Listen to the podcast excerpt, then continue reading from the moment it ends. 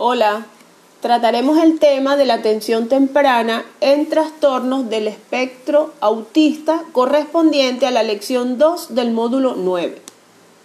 Los objetivos y metas de cualquier intervención son el punto de partida. En el caso del autismo, se trata de abordar aquellos aspectos en los que los niños tengan más dificultades para optimizar su calidad de vida presente y futura es necesario trabajar con las dimensiones que están más claramente relacionadas con el diagnóstico del autismo. Esto nos llevará a trabajar ámbitos como las dificultades en el desarrollo social y la falta de flexibilidad cognitiva y conductual. Un niño con autismo es, ante todo, un niño. Por tanto, un currículo de intervención incluirá no solo lo que necesita por su diagnóstico, sino probablemente con tanta o más intensidad lo que forma parte de las áreas de desarrollo de cualquier menor de su edad. Esto supone optimizar la evolución en el ámbito del lenguaje y la comunicación, el desarrollo cognitivo, el desarrollo de la psicomotricidad y la conducta adaptativa. En lenguaje y comunicación, motívale a comunicarse. Crea oportunidades para que practique habilidades de comunicación. Por ejemplo, muéstrale uno de sus objetos favoritos y motívalo a que lo pida. Primero debes indicarle cómo pedirlo. Es muy importante que tomes en cuenta sus intereses y talentos porque esto aumentará las probabilidades de que se comunique. Tener presente la felicitación cuando se comunica, es decir, un reforzador. Modela habilidades de comunicación. Puedes hablar, utilizar gestos o expresiones.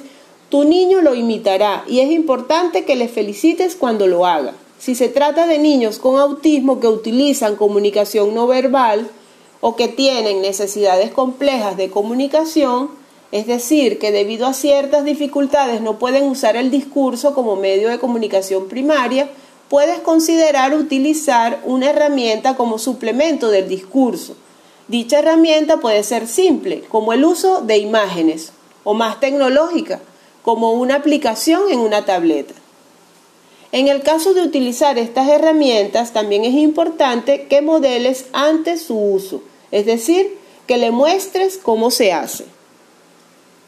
Incítale a que practique habilidades de comunicación utilizando guías verbales, visuales o físicas. Por ejemplo, si quisieras que el niño utilizara la aplicación en el teléfono para decirte que no le gusta una comida en vez de gritar, podrías agarrarle la mano y ayudarlo a presionar no gracias e inmediatamente retirar el plato que no le gusta y ofrecerle algo que sí le agrade. Permítele comunicarse independientemente. Puedes remover lentamente las incitaciones para que no dependa de ellas. ¿Cómo? Una buena forma es esperar uno o dos segundos antes de utilizar la incitación para darle la oportunidad de comunicarse solo. Puedes ir aumentando los segundos hasta encontrar un tiempo que estimule la comunicación independiente. Expande y generaliza a otras personas, contextos y actividades. Utiliza modelado e incitaciones para agregar nuevas palabras a las frases que el niño ya usa bien. Por ejemplo, si el niño pide ir al baño, utilizando la palabra baño, se le puede agregar baño, por favor. Por último, es importante que las estrategias sean utilizadas con personas diferentes y en contextos diferentes y de manera consistente. Al cepillarse los dientes, almorzar, ir al parque, pasear un carro, etc. Para lograr la generalización. Desarrollo cognitivo referido a las habilidades de atención, memoria y percepción. Algunas actividades o ejercicios que involucran tanto el desarrollo cognitivo como las funciones ejecutivas son las siguientes. Juegos de madera para niños, aplicación de puzzle y formas para niños, disponible para dispositivos Android. Podemos reforzar el aprendizaje y adquisición de conceptos. Tableros de conteo para niños, tarjetas y plantillas de pictogramas para el desarrollo cognitivo y el aumento de vocabulario, juego de colores y formas en formato huevos encajables, juego de apilar de bloques y equilibrio de piratas, Ejercicios para la conducta adaptativa. Por medio de terapia de modificación de conducta, encontramos varios procedimientos para modificar las conductas disruptivas en niños con autismo. Entre ellos están el uso de reforzamientos, castigo positivo y negativo, programa de reforzamientos de conductas alternativas y la extinción. Reforzamientos. Ejemplo, felicitar al niño cuando solicita un objeto con el lenguaje verbal. Castigos se retira el reforzador o añadimos una consecuencia de castigo. Por ejemplo, una niña está comiendo mientras está viendo la tele y empieza a jugar con la comida. El procedimiento de castigo negativo sería apagar la televisión.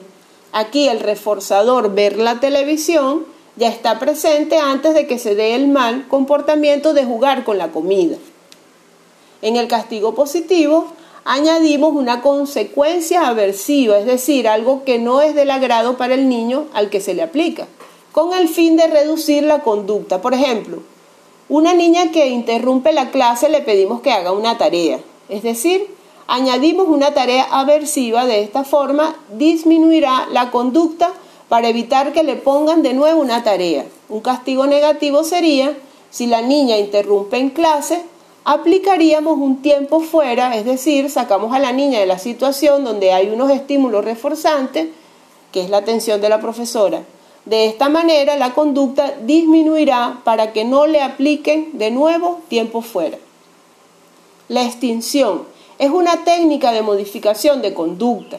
Este procedimiento consiste en la interrupción del reforzador de una conducta que previamente en el pasado ha sido reforzada. Por ejemplo, la niña está comiendo sin ver la televisión, el reforzador no está presente y comienza a jugar con la comida. La extinción se le aplicaría ignorando la conducta de jugar con la comida y el reforzador no aparecería.